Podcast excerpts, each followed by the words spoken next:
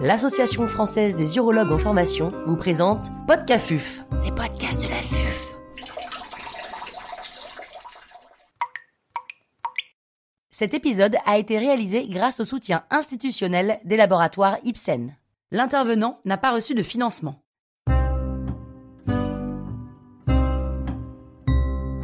Comment bien écrire l'introduction d'un article scientifique?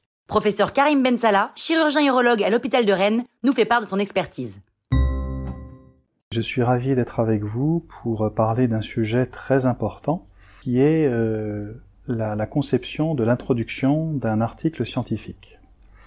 Alors c'est un point euh, majeur sur lequel il ne faut pas se louper.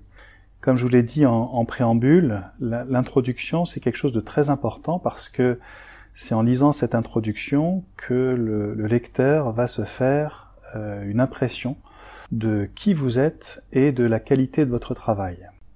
Alors je, vais vous donner plusieurs euh, conseils, assez simples en tout cas, qui sont ceux que j'applique euh, quand, j'écris des articles pour que votre introduction soit, soit réussie.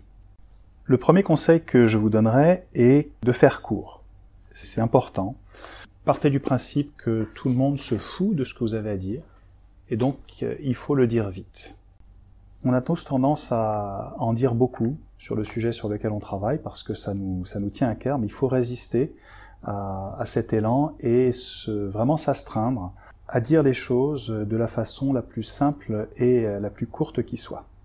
Et pour ça, il y a un moyen euh, très simple, c'est que vous écrivez votre, votre introduction, dites ce que vous avez à dire, et à la fin il faut lire et relire et à chaque fois vous demandez ce que vous pouvez enlever ou comment vous pouvez dire les choses plus simplement plutôt que de vous demander si vous pouvez rajouter des choses.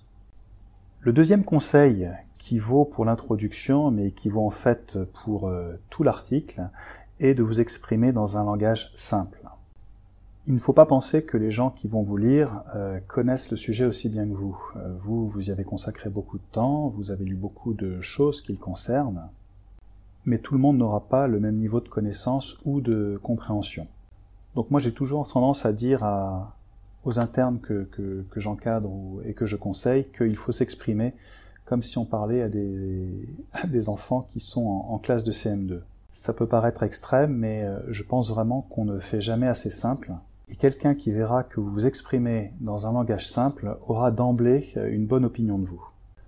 De la même façon, en termes de, structure, en termes d'écriture, il faut faire des phrases aussi simples que possible. Un sujet, un verbe, un complément. Il ne faut pas faire de, phrases à rallonge avec des tournures alambiquées parce que ça ne se prête pas bien euh, à l'écriture scientifique. De la même façon, euh, il faut privilégier toujours la, voix active et non pas passive, qui est souvent lourde et qui ne fait pas bien passer les idées. Et puis si jamais vous écrivez en français, ce que je vous déconseille au passage, hein, je, vous encourage vraiment à privilégier l'anglais, il faut bannir les, participes présents. Ça veut dire qu'il faut éviter les ayant, euh, présentant, démontrant, rapportant et, s'en tenir à, encore une fois une, une forme active avec des phrases avec la composition la plus simple possible. Alors maintenant, en ce qui concerne la, structure de, de l'introduction, je vous conseille de faire euh, trois petits paragraphes. Un premier paragraphe qui va situer le, contexte de votre sujet, un deuxième paragraphe qui va introduire la problématique à laquelle vous, vous essayez de répondre, et un troisième paragraphe qui va clairement annoncer votre objectif et les méthodes que vous allez employer pour essayer d'y répondre. Prenons un exemple si vous écrivez un article qui entend répondre à la question de la performance de la biopsie percutanée pour les petites tumeurs du rein. Eh bien, dans le premier paragraphe, qui est supposé euh, parler du contexte, il n'est pas nécessaire de reprendre tout l'historique des cancers du rein. N'allez pas dire que le cancer du rein est le troisième cancer urologique, mais le plus meurtrier, ou qu'il augmente d'incidence, ça, ça, ça a peu d'intérêt. Essayez plutôt de rentrer directement dans le cœur du sujet en disant que euh, il y a de plus en plus euh, de petites tumeurs du rein et qu'un certain nombre d'entre elles sont bénignes, que l'agressivité euh, varie beaucoup en fonction du type histologique et du grade, et que donc il n'y a pas une seule petite tumeur uniforme, mais quasiment autant de situations que de patients. Ensuite, le, deuxième paragraphe doit exposer votre problématique, et c'est peut-être celui qui, peut être un peu plus long et, détailler un peu plus les choses. Dans l'exemple qu'on a pris sur la, performance des biopsies, vous allez euh, décrire ce qui pose problème dans les biopsies. Le principal problème des biopsies, c'est que d'abord, euh, il y a un taux important d'entre elles qui ne sont pas contributives, de l'ordre de 20%, qu'elle euh, nécessite, en tout cas pour les petites tumeurs, d'avoir un radiologue entraîné et un anapathe entraîné, et que même quand la biopsie est contributive, eh bien, il y a toujours une, zone d'incertitude qui varie en fonction des publications et, des centres, qui va de 5 à 10%. Et vous pouvez donc, en fonction de ces, de ces éléments simples que vous avez donnés, euh, introduire euh, le troisième paragraphe, qui est celui de votre objectif, en disant par exemple que le, souci est que euh, la biopsie n'est pas forcément fiable. La question, c'est de savoir s'il faut la faire euh, systématiquement. Enfin, vous allez arriver au, troisième paragraphe, qui est le plus simple, qui est de clairement annoncer votre objectif. Alors là, vous commencez en disant notre objectif était de.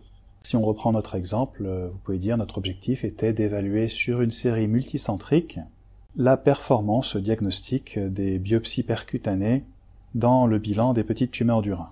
Et dans ce paragraphe, il ne faut pas se limiter à ça, il faut, il faut donner en deux, trois lignes question sur les méthodes que, que vous allez employer. Alors ça peut être euh, l'analyse d'une base euh, rétrospective, ça peut être l'analyse d'une base prospective, ça peut être monocentrique, ça peut être multicentrique, et vous pouvez éventuellement euh, détailler les objectifs secondaires ou les analyses de sous-groupes que, vous entendez faire si jamais il y en a.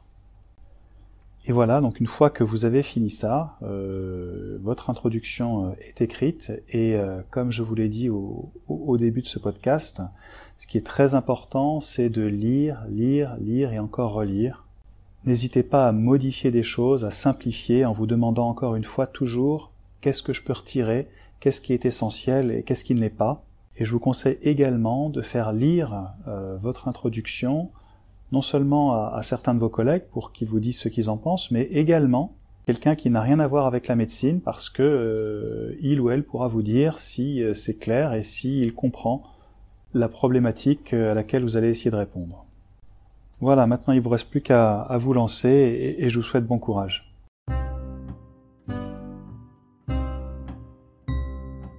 Un grand merci au professeur Karim Bensala pour ses conseils précieux.